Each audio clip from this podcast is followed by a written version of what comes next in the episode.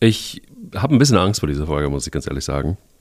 Weil das, was der Gazier aus der Vulkaneifel gestern announced hat, so in einer Sprachnachricht an mich während des Spiels äh, Bayer Leverkusen gegen den 1. FC Köln.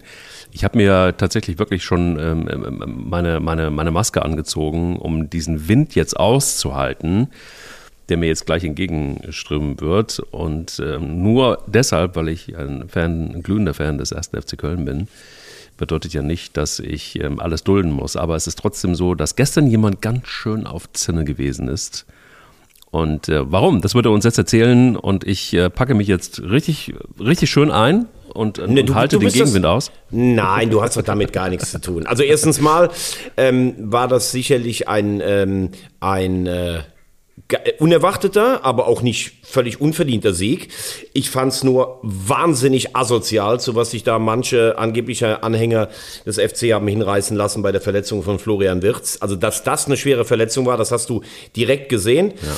Ich höre ganz oft immer von, von äh, Fans äh, oder von äh, Menschen, mit denen ich hier spreche in Köln, ja, das ist ja nur so ein ganz kleiner Teil. Also so ganz klein fand ich es gestern persönlich nicht ähm, und würde mir da auch wünschen, da hat ja Steffen Baumgart gestern auch schon mit angefangen, äh, dass man als Verein nochmal ganz klar sagt, das ist das aller, allerletzte. Äh, ich meine, der Junge ist nach Leverkusen gegangen, weil man ihm beim FC vergessen hat, einen Vertrag vorzulegen, muss man auch mal sagen. Aber ich finde, da sollten wir jetzt auch gar nicht so in die Tiefe gehen. Ich sag dir mal eins, zieh dich warm an. Jetzt gibt's nämlich hier einen Berg, wo du jeden Tag mit Medizinbällen hochlaufst laufen muss, ja? Und dafür braucht man auf Schalke 1 nämlich. Nicht auf Schalke, bei Hertha. Ja, Entschuldigung. bitte schneiden, bitte schneiden, bitte schneiden, bitte Wenn man das Weitermachen, nicht schneiden, der war ja in Schalke. Eier. Wir brauchen Eier. Der Podcast mit Mike Kleiss und Thomas Wagner. Alter Schwede, der war auf Schalke, der war schon überall, der war auch schon in China, der war ähm, in Würzburg, der war überall. Aber ähm, eins will ich noch sagen, also abschließend noch äh, zu dieser Geschichte mit Florian Würz. Ähm, was ich tatsächlich wirklich auch wirklich sehr, sehr, sehr gut fand, war die Reaktion von Steffen Baumgart. Ich fand auch die sehr, sehr gute Reaktion, wie ähm, der Verein reagiert hat, tatsächlich auch in den sozialen Netzwerken, also der erste FC Köln.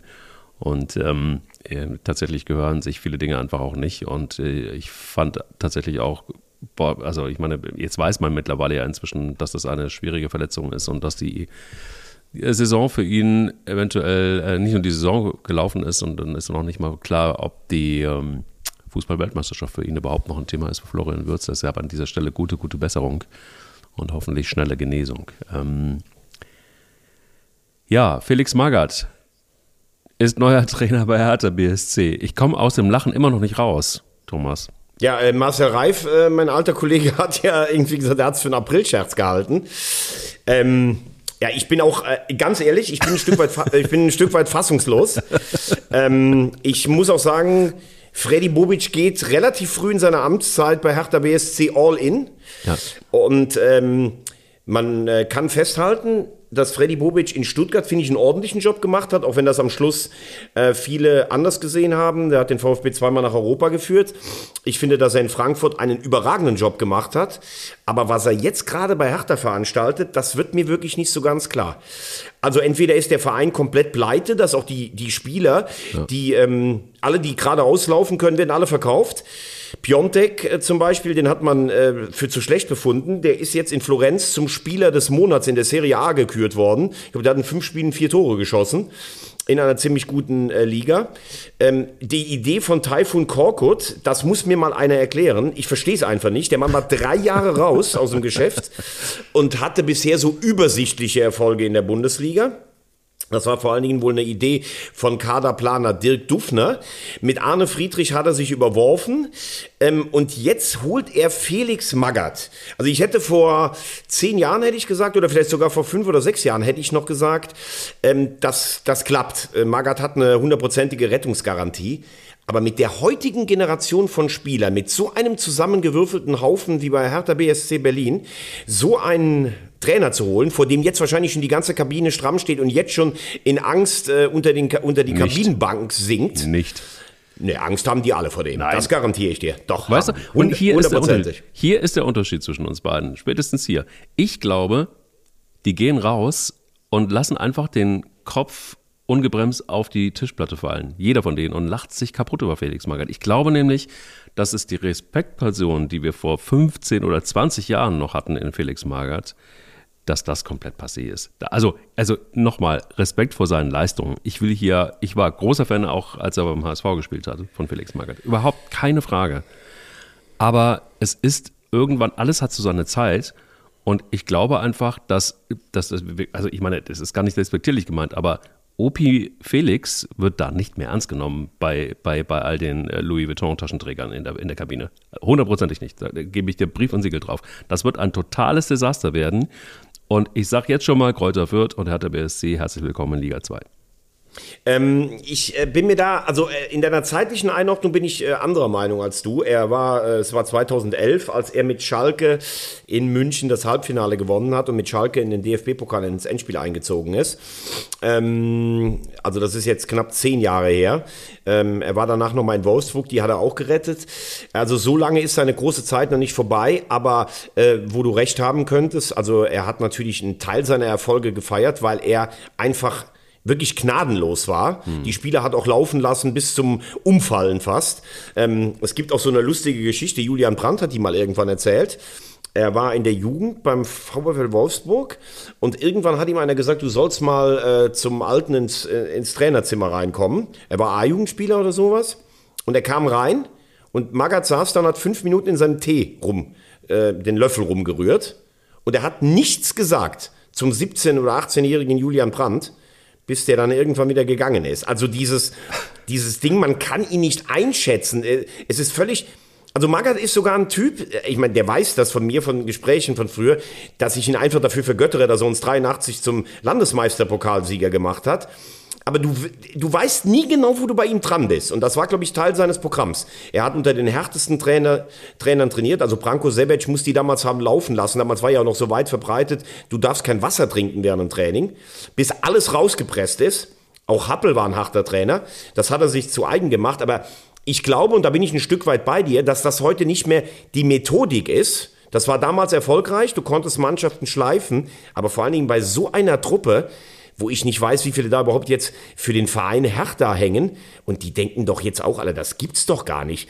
Wir sind hier hingekommen, 400 Millionen von Windhorst, dann haben wir irgendwie, Dardai war da, dann haben wir äh, Korkut vorgesetzt bekommen und jetzt Felix Magath. Also ich, äh, ich finde es Wahnsinn. Ich traue Magath allerdings zu, dass der am Samstag mit, mit Hertha gegen Hoffenheim gewinnt, weil ich finde immer noch, dass der was im Köcher hat. Der hieß ja auch mal der Magier.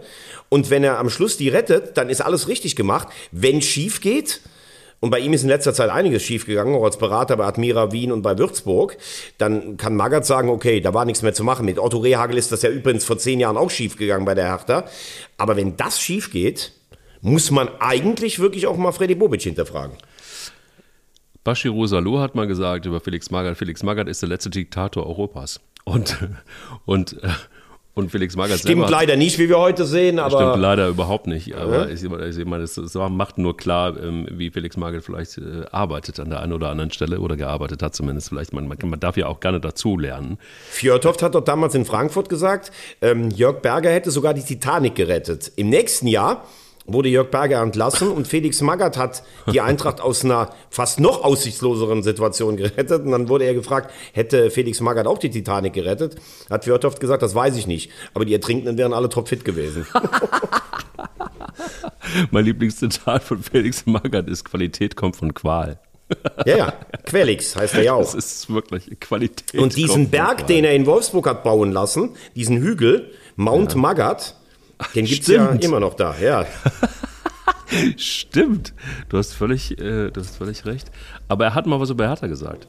Ich muss Herthas Hauptsponsor gratulieren. Die Deutsche Bahn hat drei Stunden gebraucht, um uns von Wolfsburg nach Berlin zu fahren. Normalerweise benötigt man eine Stunde für die Strecke. Ja. Und äh, man muss natürlich auch die Frage stellen: 374 Millionen hat Windhorst in den Verein gesteckt. Wo ist das ganze Geld? Da muss man beim Präsidium nachfragen, beim Aufsichtsrat nachfragen. Ich finde die Mannschaft echt richtig schlecht, die da im Moment rumläuft. Wenn schon einer meiner absoluten Lieblingsspieler, dem ich eigentlich jegliche Bundesliga-Tauglichkeit abspreche, Davy Selke äh, wieder aufläuft und dann nachher kluge Sprüche ins Mikrofon rein diktiert. Mein lieber Herr Gesangverein. Mhm. Also das ist eine so dicke Ente, das ist unfassbar. Ähm, aber auch die ganze Truppe wirkt ja komplett blutleer. Und nochmal, du musst erstmal Dardai entlassen. Du kannst natürlich sagen, Dardai stand nie für Offensivfußball. Aber dann holst du Taifun Korkut, der drei Jahre in der Versenkung war und der holt neun Punkte in zwölf Spielen. Und jetzt Felix Magath. Also ich denke, selbst wenn sie absteigen, ähm, wird Bobic bleiben. Aber da muss man sagen, bisher gab es nur Umbauarbeiten um den Club herum. Er hat all seine Vertrauten nach Berlin geholt. Und sportlich ist da bisher gar nichts vorangegangen. Also das ist wirklich schon echt ein, ein Armutszeugnis, was da nach einem Dreivierteljahr steht. Verstehe ich nicht. Ähm, ich habe es ja eben nochmal gesagt, ich schätze ihn total, aber das sind für mich teilweise wirklich konfuse und nicht nachvollziehbare ähm, Personalentscheidungen. Ja, wir wissen nicht, was da los ist und wir wissen, also Herr Windhorst, ähm, ja, sneakt sich ja immer mal wieder mit dem einen oder anderen Statement auch in die Medien rein, was Hertha BSC und sein Engagement angeht.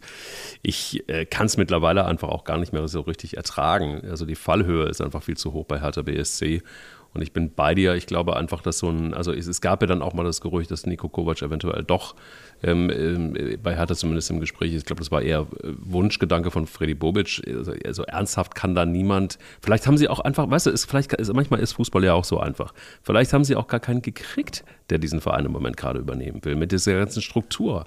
Ähm, also für mich ist es das Paradebeispiel äh, dafür, was passieren kann, wenn du den Investor reinholst. Und ähm, ja, das kann halt einfach auch mal mit der zweiten Liga dann enden. Und ja, aber, aber das, äh, ich finde, Mike, entschuldige, dass ich da, aber ich finde, das greift ein bisschen zu kurz. Warum? Windhorst hat Geld gegeben und hat drei Jahre eigentlich gar nichts gesagt. So, wo ist jetzt die Schuld von Windhorst an der Situation? Der hat anscheinend den Verein vor der Komplettinsolvenz äh, gerettet. Genau so. Der Verein taumelt seit ja. zwei Jahren von einer Krise in die andere. Da habe ich von Windhorst übrigens nichts gehört. Und jetzt sagt der äh, sein Sprecher mal, also langsam würden wir gerne aber mal wissen, wo überhaupt äh, die Vision ist. Also entweder haben die dem damals nicht erzählt, wie verschuldet die sind, oder sie haben das Geld verbrannt an irgendwelche Berater. Also ganz ehrlich, wenn ich so viel Kohle in den Verein stecke, dann darf ich zumindest auch mal erfahren, was mit der Kohle passiert. Und habe nicht einfach nur die Fresse zu halten, das Geld dahin zu legen und dann äh, deletiert immer weiter darum. Also ich finde, das greift ein bisschen zu kurz. Das Problem, habe ich ja letztes Mal schon gesagt, ist, wenn Menschen wie Herr Kühne, Herr Windhorst, wer auch immer Geld gibt, die, das sind erfolgreiche Geschäftsleute oder auch nicht erfolgreich, aber du weißt, was ich meine, die, die wissen, wie das Geschäftsleben mhm. tickt. Hoher Invest, irgendwann hoher Ertrag. Beim Fußball ist das ein bisschen anders. Aber wenn er noch nicht mal darüber informiert wird, wenn das Präsidium weiter in sehr biederen Kurs fährt, wenn wirre äh, Transferentscheidungen getroffen werden, da würde ich aber auch gerne mal wissen, was mit meiner Kohle einfach passiert. Und wenn mir jetzt einer sagt, die Unruhe in der letzten Woche um das Interview ist schuld an der Performance von Hertha BSC, da lache ich mich wirklich kaputt. Naja, also absolut, da bin ich komplett bei dir. Also das, das Loch, das finanzielle von Hertha BSC muss so groß gewesen sein, dass im Grunde genommen die ganze gesamte Kohle, anders ist es rechnerisch gar nicht mehr darstellbar, dass äh, diese 300, wie viel waren es, 40 Millionen ähm, komplett 300, dieses... 74, glaube ich. Ja, 374, ja, noch schlimmer.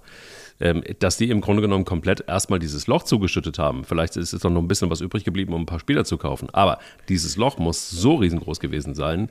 Und da bin ich komplett bei dir, dass man äh, da einfach überhaupt gar keine Chance hatte mit dem bisschen Geld, was irre ist eigentlich, wenn man, wenn man, das, wenn man sich selber zuhört beim Sprechen, ähm, dass mit diesem bisschen Geld ein Neuaufbau eine Neuorientierung von Hertha BSC überhaupt gar nicht möglich war. Jetzt weiß ich nicht, was, was äh, Jürgen Klinsmann äh, noch, noch, noch verdient hat, aber ähm, es ist scheinbar noch nicht mal Geld da, um einen, ja, Trainer zu bezahlen, der äh, jung ist, der weiß, was er kann.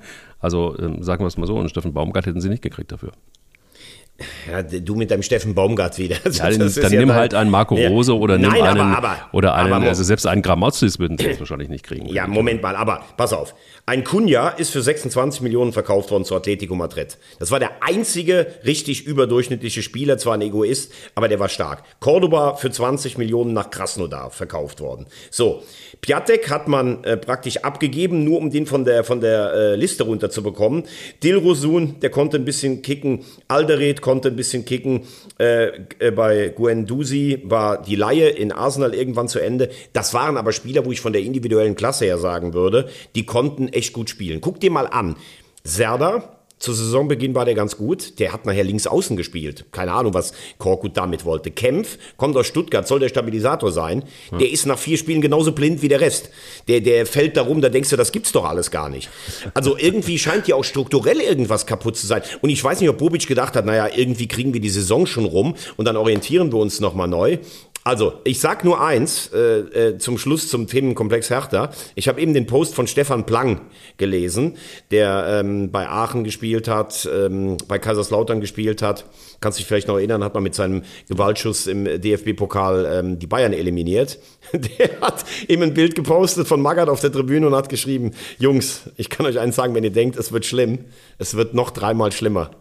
Also in Richtung der Hertha-Spieler. Und das wird Magaths Rezept sein. Der wird nicht reden, der wird die rennen lassen bis zum Anschlag. Ich sage dir eins, ich bin mir nicht sicher, ob es funktioniert. Ich würde im Moment bin ich auch sehr skeptisch, aber Angst haben die alle in der Kabine, das sage ich dir. Ja, okay. Ja, ja, gut. Also ich meine, Wir werden es beobachten. Aber ich halte es nicht für ausgeschlossen, dass Magath äh, die Klasse hält. ja, wir werden sehen. Vielleicht spucken sie ähnlich Blut wie du damals beim im Torwarttraining von äh, mit Bernd Ja. Trier. Also ich- das, hat- Das, muss ich für dich noch raussuchen. Ja. Ja, das, das musst du noch raussuchen. Das muss ich unbedingt angucken. Ähm, der Meisterschaftskampf, ist der nochmal spannend geworden? Ja oder nein? Gib uns eine klare Einschätzung. Sehr gute, aufgeräumte Frage von dir. Also, ähm, ich denke, äh, nee, ehrlich, also ich denke, die Woche wird äh, zumindest entscheidend sein, ob wir vielleicht bis zum direkten Duell in München nochmal so etwas wie einen Hauch von Spannung bekommen. Dortmund spielt jetzt äh, in Mainz am Mittwoch. Die kommen aus der, aus der Corona-Pause raus. Ähm, es soll wohl einige schwerere Verläufe gegeben haben. Also es ist dann sehr fraglich, was Mainz für eine Mannschaft auf den Platz bekommt. So ein ähm, Husarenstreich wie am ersten Spieltag gegen Leipzig, wo sie eine ähnliche Situation hatten und mit einer Notelf noch 1-0 gewonnen haben. Ich glaube, das ist nicht beliebig wiederholbar. Ja. Und dann spielen sie am äh, Sonntag in Köln. Auch schwierige Aufgabe. Wenn sie beide Spiele gewinnen würden, wären es vier Punkte Rückstand. Hast das direkte Duell. Ähm, ich würde es mir total wünschen, das weißt du. Ähm, aber ich befürchte, dass Dortmund nicht beide Spiele gewinnt. Und selbst wenn sie beide gewinnen und fahren dann zum direkten Duell nach München, kriegen sie wahrscheinlich wieder irgendwie so vier oder fünf Stück, wie das immer der Fall war.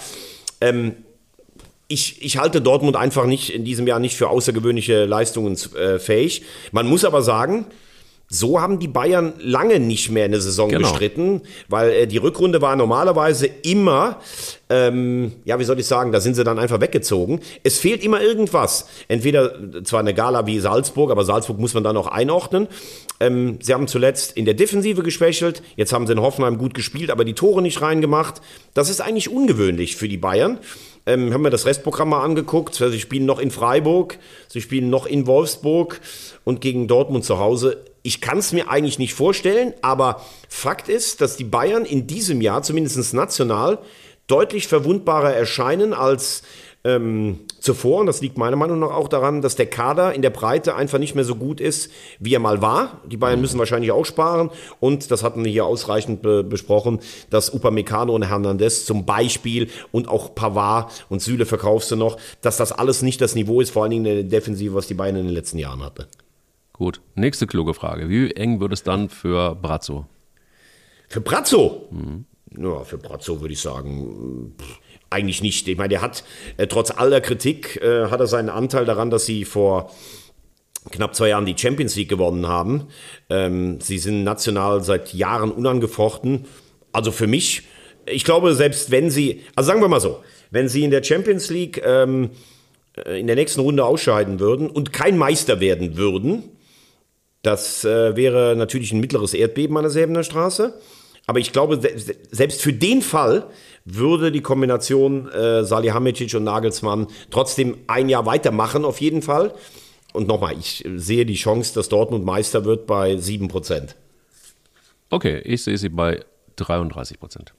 Mhm. Also, so viel kann ich sagen. Es ist sieben Punkte. Ähm, ich glaube, dass Borussia Dortmund ähm, wahrscheinlich gegen Köln nicht gewinnen wird. Das ist, ist ja klar. Ja, aber, aber Dortmund aber, muss eigentlich jetzt durchziehen. Also Dortmund darf sich vielleicht ja, noch ein Unentschieden und müsste den Rest gewinnen. Also das, das stimmt, äh, das sonst geht's nicht. Aber wenn du die Spiele gesehen hast, also ich finde eben, wir, wir, wir, wir reden jetzt gerade von, ja, etwas besserem Mittelmaß. Also das Spiel äh, Dortmund gestern gegen ähm, Bielefeld äh, tut, tut, mir gefallen, aber das war einfach, einfach wirklich ein äußerst mittelmäßiges äh, Bundesliga. Ja, aber du hast aber auch schon gesehen, äh, wer da um Platz stand. Also das war jetzt auch keine Riesentruppe ja, von Vor allen Dingen Emre ne? Can, der normalerweise vom Platz gehört hätte. Also das war wirklich ja. einfach äh, ein, ein unfassbar. Emre Can ist für mich, muss ich ganz ehrlich sagen, ich bin mal gespannt, ob der diese Woche ähm, für die Nationalmannschaft nominiert wird. Ich habe eine Wette laufen, dass der nicht mehr Nationalmannschaft spielt.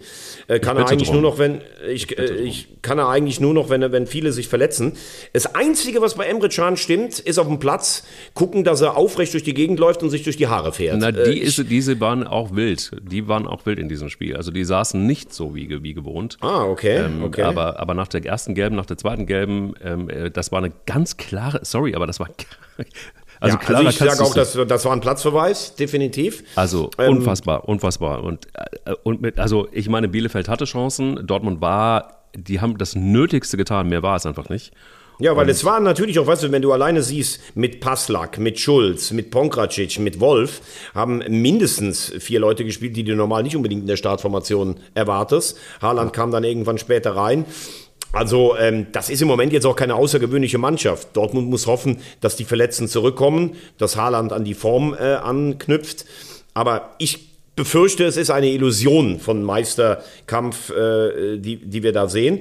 Okay. Ähm, weil tatsächlich, wie du gesagt hast, ich finde, dass das Spiel am ähm, kommenden Wochenende, vor allen Dingen in Köln, sehr, sehr schwierig ist. Aber trotzdem bleibt einfach mal festzuhalten, 28 Gegentore sind für die Bayern relativ viel in 26 Spielen. Ja. Und ähm, ja, äh, sie treffen teilweise wie gegen Salzburg, aber in Hoffenheim. Hoffenheim spielt auch eine gute Saison. War es dann irgendwann schwieriger. Aber lass uns doch mal ganz kurz noch auf das Comeback des Wochenendes, oder äh, für mich das außergewöhnlichste Spiel ähm, Freiburg ist hoch überlegen gegen Wolfsburg, führt 2-0. Dann Fehler Schlotterbeck zum 2-2 und dann schweißt er dieses Ding da selbst ein zum 3-2. Und sie sprechen mittlerweile auch ganz unverhohlen in Freiburg sogar das Wort Champions League habe ich schon mal gehört. Also Streich, der muss doch im, im der muss doch einfach in der Kabine äh, einfach im Dreieck springen vor lauter, vor lauter Wut. Ich finde Wahnsinn, der hat wieder verlängert. Also ich meine, was soll der sonst anders machen? Also zu Hertha BSC wird das sicher nicht gehen. Ähm, die haben ja jetzt auch einen guten Trainer. Aber davon abgesehen, ist glaube glaub ich wirklich, es ist, ich glaube, das hat durchaus auch nochmal, also wir sprechen da immer von so Lachs und Lorenz, aber es ist wirklich so, dass, glaube ich, das auch nochmal so ein bisschen einen Ruck in der Mannschaft gegeben hat. Der Trainer bleibt, es ist irgendwie klare Verhältnisse, ähm, das macht auch nochmal was. Ich glaube, mit einem Christian Streich macht es auch nochmal was. Das sind einfach die, die paar Prozent, die ähm, die da vielleicht einfach auch den, bei den letzten Spielen gefehlt haben immer. Dazu kommt, dass ein Schlotterbeck einfach, also ich habe den immer total unterschätzt, äh, wenn ich ehrlich bin, bis ich jetzt dieses Interview gesehen habe auf Sky, glaube ich, da dieses, dieses sehr persönliche Interview äh, mit ähm, Herrn Mausile wo du einfach mal so ein bisschen so einem äh, Nico Schlotterbeck auch so ein bisschen näher kommst. Einfach ein guter Junge und äh, dann einfach, der hat das Herz irgendwie in, in meinem richtigen Fleck und äh, ja, es hat dann irgendwie Scheiße gebaut und jetzt äh, haue ich das Ding, jetzt zimmer ich dann nochmal rein zum, zum 3-2 das war schon sehr stark und ich bin ja auch, wir, wir sprechen sehr oft über Freiburg und es sind ähm, ganz viele wirklich gute Spieler einfach auch in den Reihen des SC Freiburg, die man, die, die, aber der Unterschied ist eben, dass sie nicht diesen Glamour- und Star-Faktor haben wie in vielen anderen Mannschaften. Und ich glaube, deshalb sind sie vielleicht nicht so auffällig, ähm, weil sie auch, ich weiß nicht, wie dein Gefühl ist, aber wenn die vor der Kamera stehen, dann sind die eine ganze Spur demütiger und eine ganze Spur intelligenter und unaufgeregter, als wenn du einen Thomas Miller vor der Kamera hast, als wenn du einen äh, äh Eden Haaland vor der Kamera hast oder was auch immer, also oder auch einen Lewandowski. Das ist eine andere es ist eine, ein anderer Ja, aber gut, das ist ja, aber das ist ja, auch, aber das ist ja auch klar. Also ich meine, bei, bei den Bayern hast du am, äh, hast du allein von der schreibenden Presse, glaube ich, vier oder fünf Tageszeitungen in München. Dann ist der Kicker ja, da, dann ist jeden, weißt, Tag zehn also, Kamerateams. Ja, aber ich meine, äh, bei, bei, bei, beim SC Freiburg verirrt sich mal die Badische Zeitung dahin und vielleicht der Kicker und das war's. Also das kannst du nun tatsächlich nicht miteinander vergleichen. Äh, dazu wird natürlich auch immer gesorgt, dass alle schön am Boden bleiben. Deshalb finde ich es ja so bemerkenswert, dass da auch mal einer sagt, ey, wir wollen in die Champions League. Ich glaube übrigens nicht, dass das jetzt nochmal einen besonderen Schub gegeben hat, dass Christian Streich bleibt. Der verlängert jedes Jahr um ein, um ein, um, um ein Jahr. Der geht jetzt in Fünf seine Jahre, elfte. ja. Der geht jetzt jedes Jahr, der geht jetzt in seine elfte Saison. Ähm, sondern einfach die Mannschaft und der Kader hat sich einfach durch kluges Wirtschaften sukzessive verstärkt. Das hatten wir ja schon mal besprochen. Und dieses Jahr haben sie dann eben auch Spiele, das hätten sie vielleicht letztes Jahr sogar noch verloren. Jetzt äh, schlagen sie dann zurück. Und äh, ja, ich habe ja immer gesagt, ich sehe schon vor mir, wenn Streich wieder sagt, um Gottes Willen, wie, wie, wie soll man denn da trainieren, wenn wir nur unterwegs sind? Aber ich habe das Gefühl, die Spieler wollen jetzt auch in die Champions League. Der Griffo ist selbstbewusst, Günther ist selbstbewusst, ähm, Schlotterbeck, wie gesagt, der wird auch nicht mehr lange zu halten sein. Das ist vielleicht eine historische Chance. Also zumindest Europa League sollte Freiburg nach der Saison hinkriegen. Ja, und es ist, ähm, ich finde es einfach toll, wenn, wenn du siehst, dass mittlerweile auch dieses, diese gesteigerte Kaderbreite dazu führt, dass die Mannschaft auch dementsprechend selbstbewusst auftritt. Und ähm, ja, ich würde mir wünschen, dass Freiburg bis zum Schluss im Kampf um, um die Champions League Plätze dabei bleibt, weil ähm, Leverkusen hat jetzt brutales Verletzungspech. Schick fehlt, Wirtz fehlt, Frimpong fehlt. Ähm, bei äh, Hoffenheim musst du äh, auf der Rechnung haben. Leipzig ist die beste Rückrundenmannschaft. Ja, und das, das wären so jetzt die ersten sechs. Und da musst du halt wirklich gucken, wenn der FC zum Beispiel gegen Dortmund jetzt gewinnt. Ähm, weil ich habe das schon ein paar Mal gesagt, das Momentum läuft ein, eigentlich so für den FC. Gestern, das ist ja ein Spiel. Du hast Leverkusen vielleicht zwischen zwei Europapokalspielen, du hast sie ein bisschen angeschlagen. Dennoch ist Leverkusen natürlich die, ähm, die spielbestimmende Mannschaft, aber der FC macht das gut im Zentrum, verteidigt gut, ist Gut immer gepresst mutig unter. Baumgart. Ja, Ja. sie, sie, sie versuchen immer Fußball zu spielen, das ist schon toll. Und deshalb hast du halt auch in Heimspielen, dass Modest einfach mal kurz vor Schluss trifft. Das Schindler, das war übrigens nicht einfach zu machen, das ist ein super Tor, muss man auch mal Absolut. ganz klar sagen. Ja. Also der FC ist für mich auf jeden Fall der heißeste Kandidat für Pl Platz 7. Eher sogar noch als, als Union, deren ureigensten Stärken so ein bisschen im Moment auf der, auf der Strecke bleiben. Vielleicht können sie sogar noch einen von vorne abfangen. Also da muss man sagen, für die sportliche äh, Leistung in diesem Jahr à la Bonheur, à la Bonheur für deinen Verein. Absolut. Lass uns Und apropos, äh, wenn Ja. wir bei Freiburg übrigens waren, der fährt, ähm, Christian Streich ist ja ein bisschen sauer, weil er ähm, nicht mehr äh, mit dem äh, Fahrrad äh, zum, zum Dreisamstadion fahren kann, sondern muss jetzt quer durch die Stadt, da muss er manchmal auch das Auto benutzen. Apropos Auto, was macht denn der gute Mann, wenn er einen Steinschlag hat? Du, das hören wir uns jetzt mal an. Ich glaube, da, bei Christian Streich, wenn es bei dem einen Steinschlag gibt, der rastet völlig aus, oder? Also ähnlich wie an der Seitenlinie, der rastet völlig aus. Müsste er gar nicht, weil er 300 ähm, ähm, ähm, Meister hätte und, und, und, und Fachkräfte hätte, die ihm die Scheibe einfach ganz easy wieder mit einem Spezialharz bei Wintec reparieren könnte. Und das, er könnte seinen, seinen, seinen Puls tatsächlich äh, unten lassen. Es wäre überhaupt gar kein Problem. Und zumal Gibt sogar in, gibt's sogar in Südbaden, ne? gibt es in Südbaden. Und es wäre auch deshalb kein Problem, weil er würde wahrscheinlich noch pünktlich zum Training kommen, denn er hätte natürlich auch noch einen Ersatzwagen, richtig? Ganz genau, weil das ist ja das Gute. Entweder du kriegst einen Ersatzwagen oder du wirst nach Hause gefahren.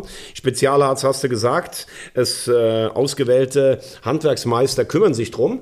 Und äh, ja, dann ist die Scheibe wieder wie neu. Vor allen Dingen muss man ja aufpassen, dass der Riss nicht größer wird und dass während der Fahrt irgendwann das Ding ähm, völlig in sich zusammenklappt. Also, Wintec. www.wintec.de, unser Werbepartner, das Beste, was Sie Ihrer Autoscheibe angedeihen können. Genau, damit der Riss nicht noch größer wird zwischen der ähm, äh, oben in der Tabelle und unten in der Tabelle, gucken wir jetzt nämlich, ho, ho, ho, äh, gucken wir jetzt mal nach unten in der Tabelle. Und äh, da hat sich einiges getan.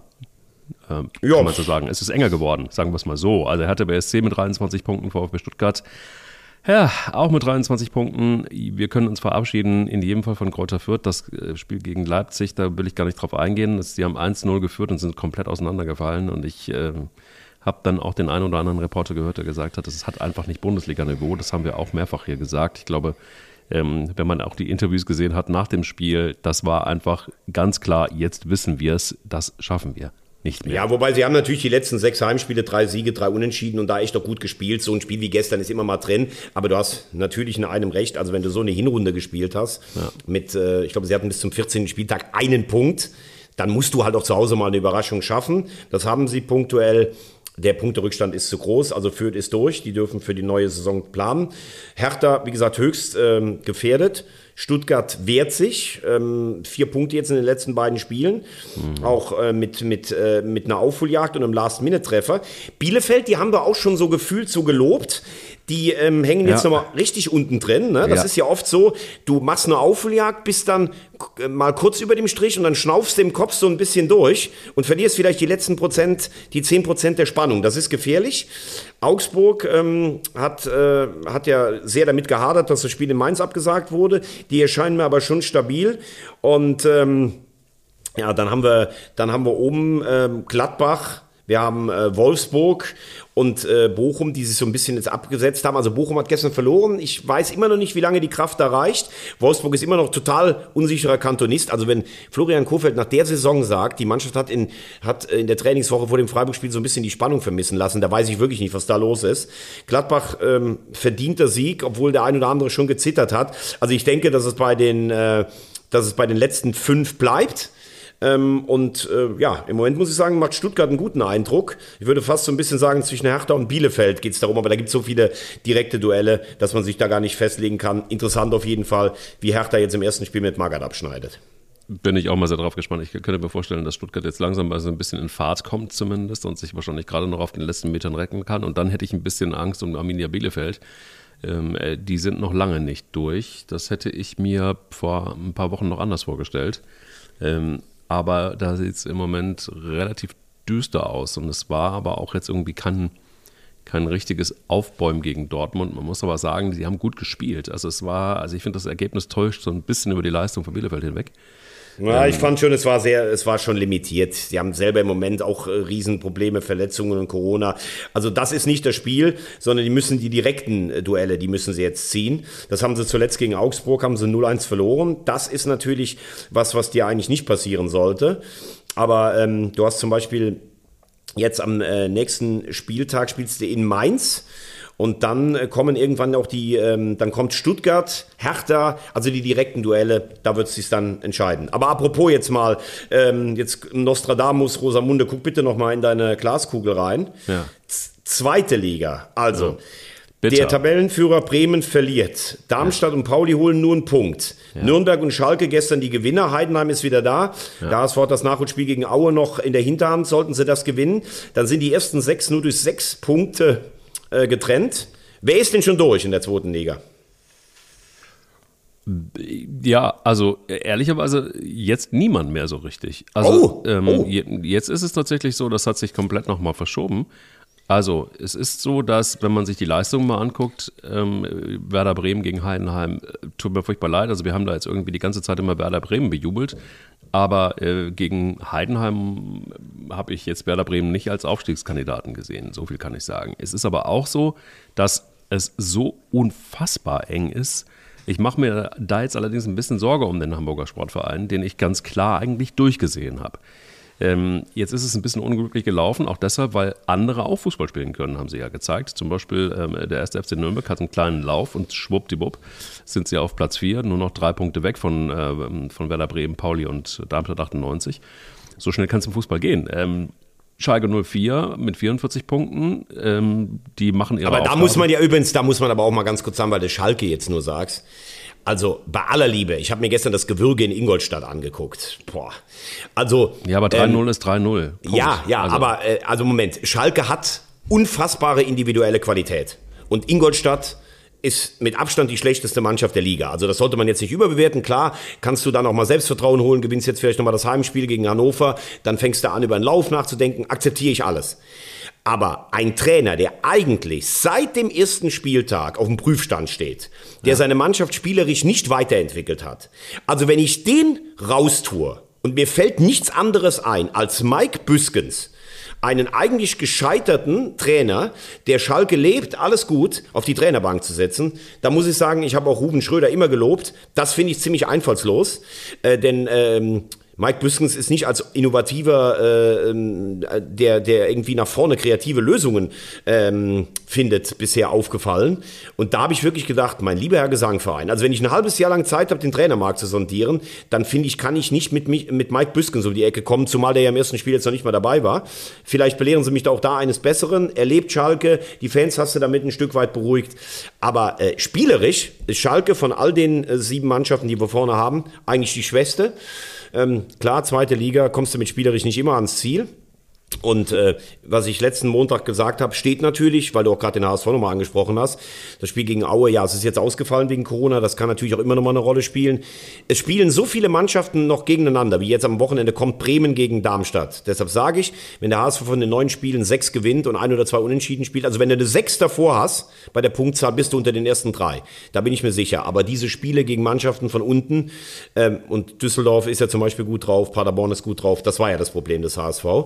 Also das ist wirklich nicht zu prognostizieren, weil das jetzt alle drei Spitzenteams am Wochenende nicht gewinnen, hätte ich auch nicht gedacht, muss ich sagen.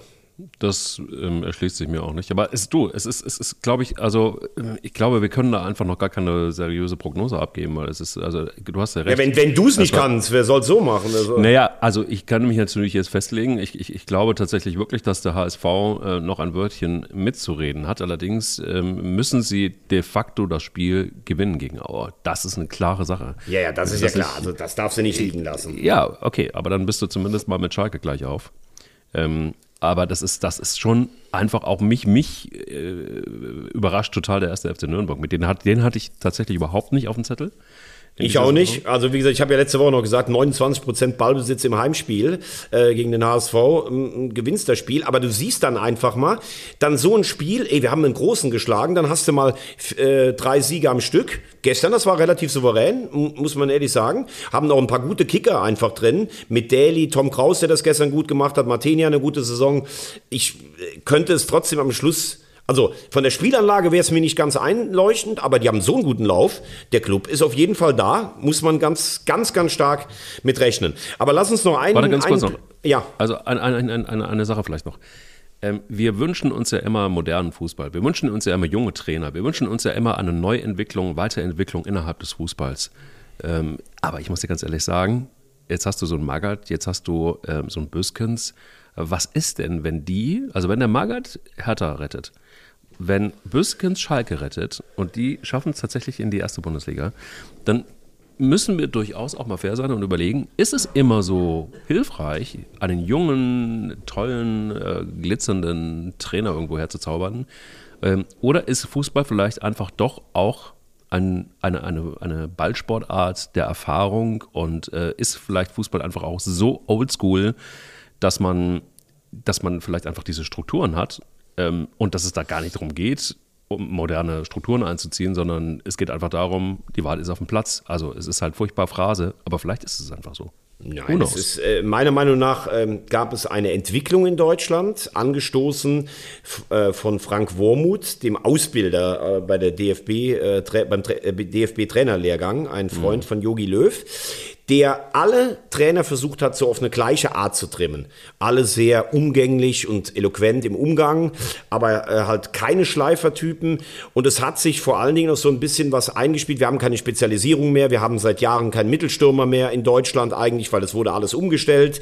Dann kam dazu diese Pressing-Schule von RB. Also ich knall den Ball nach vorn, mache aber ein gutes Gegenpressing, um den Gegner zu einem Fehler zu zwingen. Umschaltmomente. Ich kann es alles nicht mehr hören, habe ich auch schon mal gesagt. Ich möchte einfach mal, dass eine Mannschaft auf den Platz geht geht und wenn sie gute Spiele hat, eine andere Mannschaft ausspielt, weil das einfach auch die Schönheit des Fußballs ist. Äh, Pressing-Fußball ist nicht unbedingt schön. Oder man entwickelt ihn so weiter, wie das Jürgen Klopp gemacht hat mit Dortmund und Liverpool. Die können pressen und Fußball spielen, beides. Also da bin ich vollkommen bei dir. Ich sage immer im Spaß, die sind alle gleich, die sind alle sehr, äh, gleich schön geföhnt, die können alle gleich reden.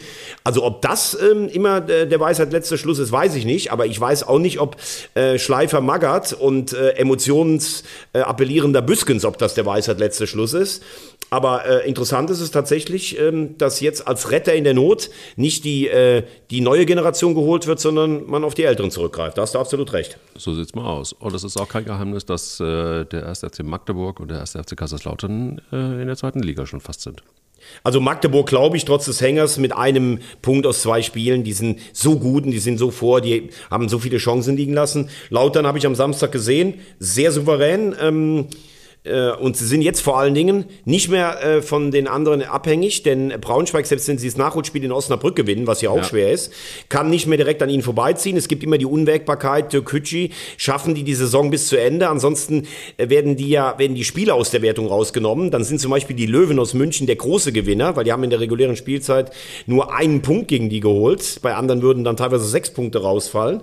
Aber was ich ganz interessant fand, und da kann ich dich ja nochmal mit einbinden, ich war letzte Woche zu Gast bei den Kollegen vom Tempelfunk. Das ist ein Podcast von Braunschweig-Fans. Und die haben mir genau aufgelistet, worüber wir am liebsten sprechen, über welche Vereine. Und er meinte, Braunschweig kommt ihm zu kurz. Also das darf natürlich nicht sein. Der ähm, ehemalige deutsche Meister.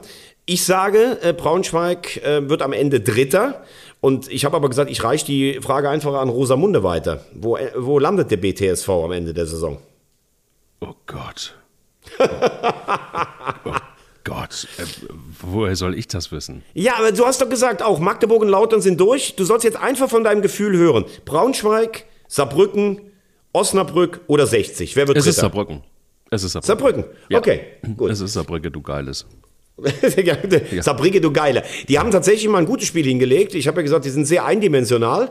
Äh, aber das war natürlich für Braunschweig ein, ein Rückschlag. Dennoch, liebe Grüße. Hat, äh, hat Spaß gemacht bei den Jungs vom Tempelfunk. Jetzt haben wir so. aber noch eine Sache, finde ich, lieber Mike, wo ich ehrlich sagen muss, ähm, das ist mir gestern schon echt unter die Haut gegangen. Äh, ich weiß nicht, ob du West Ham United gesehen hast. Das Tor von Jamolenko, der ähm, jetzt äh, eine Zeit lang gar nicht gespielt hat. Ukrainer, der auch diesen Post abgesetzt hat an die russischen Nationalspieler. Sagt ihr doch mal was. Eure Armee überfällt mein Land und äh, unsere Menschen und so. Dann hat der gestern das Tor gemacht und wie der gefeiert wurde gestern im Stadion.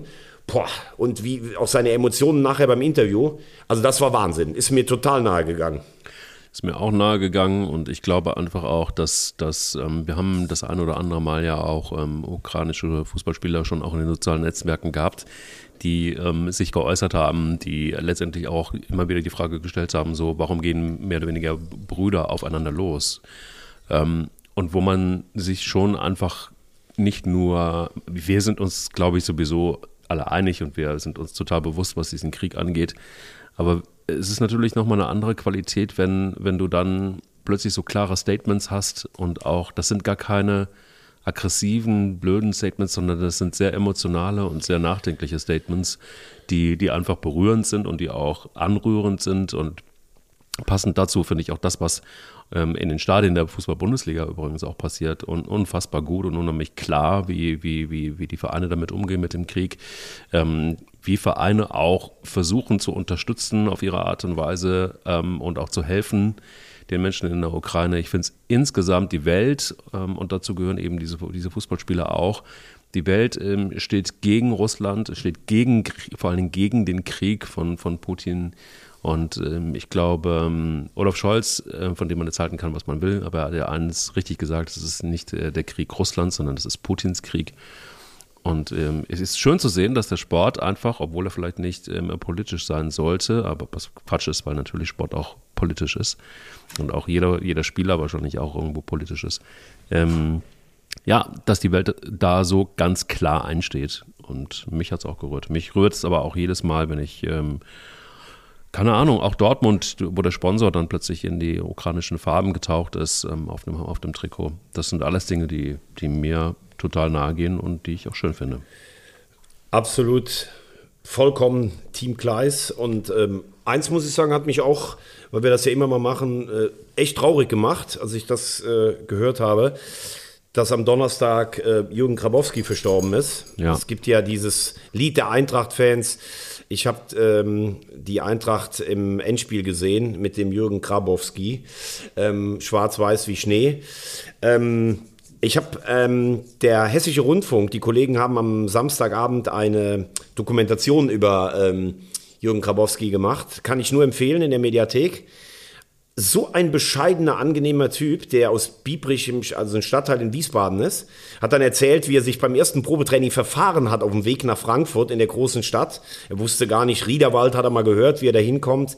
Dann hat er erzählt, als er schon Nationalspieler war, dass die Bayern angerufen haben und der Präsident Kramlich gesagt hat, äh, nee, nee, Sie bleiben hier sie werden nicht verkauft. Und er gesagt hat, obwohl er hochpokern wollte, er war erleichtert, dass der Präsident ihm nicht die Freigabe gegeben hat. Er hat zweimal den DFB-Pokal gewonnen mit der Eintracht, den UEFA Cup, konnte das Finale leider nicht spielen, ist äh, nach einer nach einer ziemlich harten äh, Grätsche von Lothar Matthäus äh, äh, war seine Karriere be beendet. Ähm, und ähm, was ich auch total interessant fand, der stand so ein bisschen auch für die Eintracht ein super Techniker. Die konnten an einem guten Tag jede Mannschaft der Welt aus dem Waldstadion schießen. Ja. Er hat, glaube ich, ab 71 oder, oder ab 69 gegen die Bayern, ich glaube in acht Heimspielen kein einziges Spiel verloren. Überleg dir das mal. Die haben die, die haben die Bayern aus dem Stadion rausgeschossen. 5-1, 4-0 im UEFA Cup später, wo er dann schon verletzt war. 5-1 in der Verlängerung. Und ähm, was, äh, was vielleicht so ein bisschen, ja, wie gesagt, er war, er war schwer krank am Ende, was dann so ein bisschen, äh, habe ich hab mir ein paar Eintracht-Fans gesagt, was so ein bisschen tröstlich ist. Er war der beste Freund von Dr. Hammer, von Bernd Nickel, über den wir vor einem halben Jahr auch gesprochen haben. Ja. Und da hat der eine oder andere gesagt, hat ja auch der Präsident Peter Fischer gesagt, vielleicht äh, verständigen Sie sich jetzt im Fußballhimmel darauf, wer den Freistoß ausführen darf.